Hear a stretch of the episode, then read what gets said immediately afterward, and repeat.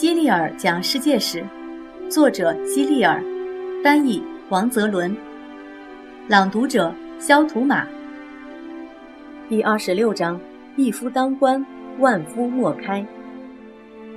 波斯人去雅典的必经之路上有一条狭窄的通道，那是一个名叫塞莫皮莱的山口。这个山口的一边是悬崖峭壁，另一边是湍急的河流。你也许能够猜到这个词的意思，因为它的前半部分很像另一个词“热水瓶”。其实，塞莫皮莱意思是温泉关，因为在这条通往希腊的天然通道附近有许多温泉。希腊人决定到温泉关迎战波斯军，阻止他们逼近雅典。在这样的险要之地作战，希腊战士能够以一敌十，对抗在人数上占了绝对优势的波斯人。希腊人还做了一个很明智的决定，由最勇猛的将军率领一支最精锐的军队前去迎战。这支军队由全希腊最优秀的将士组成。斯巴达国王名叫列奥尼达，在希腊语里，这个名字的意思是像一头雄狮。他被选为领袖，领军前往温泉关。他带了七千名士兵，而他们要面对的敌人有两百万人之多。在这七千人中，有三百人是永不言败、永不投降的斯巴达人。斯巴达的男孩从小就从母亲那里听到过这样的话：“你要么拿着你的盾牌回来，要么躺在盾牌上面回来。”当薛西斯听说希腊人只派出了这一支人数稀少的士兵前来迎战时，他觉得十分可笑。薛西斯派使者去劝他们投降。你能猜到列奥尼达是怎么回答的吗？我们可以推测，他是用斯巴达人特有的拉科尼式来回答的。他可能先挥舞了一下手中的武器，然后简洁而有力地说：“来抓我们吧！”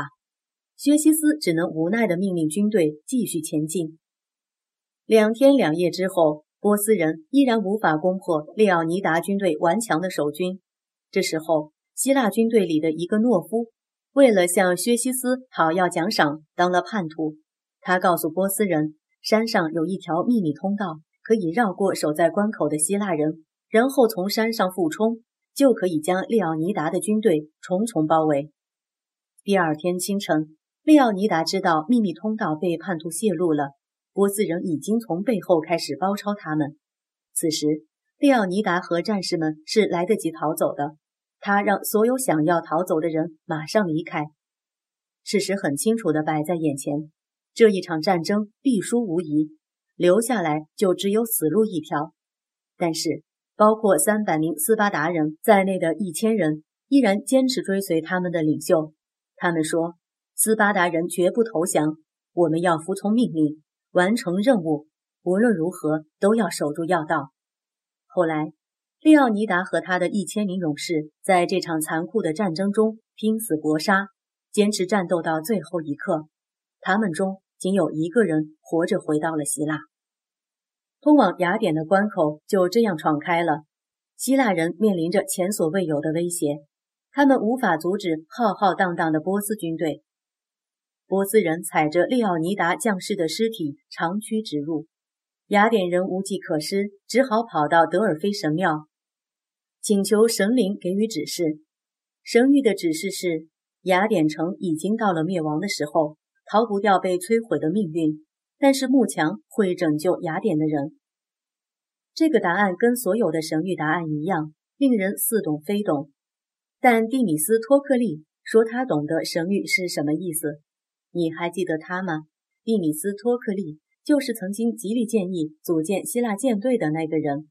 他认为。神谕所说的幕墙，就是指这些舰船。蒂米斯托克利的意见得到了雅典人的支持，他们离开了雅典，逃到了战船上避难。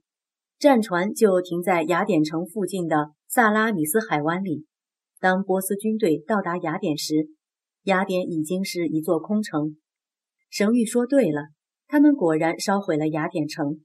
然后他们行军至雅典舰船停泊的萨拉米斯海湾。薛西斯找到一座能够俯视整个海峡的小山坡，他命人将自己的宝座放在那里，这样就可以像坐在剧院的包厢里看戏一样，观看自己强大的舰队将保护着所有雅典人的渺小的希腊舰队杀得片甲不留。蒂米斯托克利率领着希腊人的舰队藏身于狭窄的海湾里面，这情形跟利奥尼达与战士们在温泉关的狭窄山谷里一样。蒂米斯托克利发现了萨拉米斯海湾和温泉关的相似之处，他灵机一动，想出了破敌之道。他自己伪装成叛徒，像温泉关战役时的那个叛徒一样，前去投靠薛西斯，并且给他出主意说：波斯舰队可以分成两部分，一部分挡在希腊人舰队的前面，另一部分堵在希腊人舰队的后面，这样希腊人就会成为瓮中之鳖。薛西斯为这个主意拍手叫好，并且下令他的舰队就按照这个方法去执行任务。